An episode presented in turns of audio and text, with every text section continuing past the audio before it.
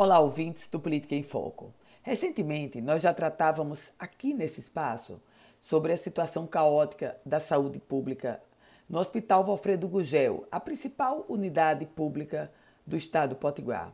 Hoje eu volto ao assunto.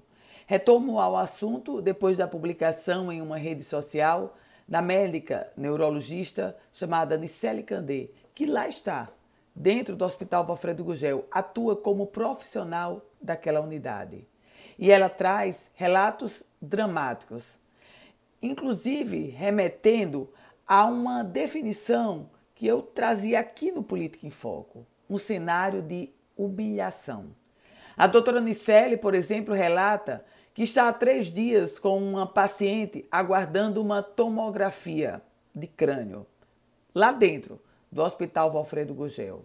O exame não é realizado porque o Estado não regulariza o pagamento com seus fornecedores. Aliás, o Estado não paga fornecedores há meses. O Estado impõe um cenário de humilhação para profissionais, para pacientes e familiares lá dentro do Hospital Valfredo Gugel. O Estado, essa mesma gestão, fica na promessa, promessa, promessa. Aponta responsabilidade para todos mas não enxerga que a grande responsabilidade é da própria Secretaria Estadual de Saúde. Agora, mais recentemente, a Secretaria CESAP anunciou que vai fazer uma regulação no Hospital Valfredo Gugel. Ora, a promessa de resolver o caos do Hospital Valfredo Gugel nessa gestão remonta ao início do próprio trabalho e nada mudou.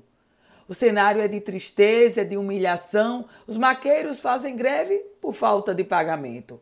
Os anestesistas, até pouco tempo, estavam em greve, até algumas horas estavam paralisados por falta de pagamento. Os pacientes se acumulam nos corredores sem qualquer critério de distanciamento em tempos de pandemia da Covid-19. E assim, o cenário vai se agravando. Pasmem, com um sentimento de indignação e de revolta de pacientes, familiares e profissionais e um sentimento que nós percebemos de enorme omissão por parte da Secretaria Estadual de Saúde. Eu volto com outras informações aqui no Política em Foco com Ana Ruth Dantas.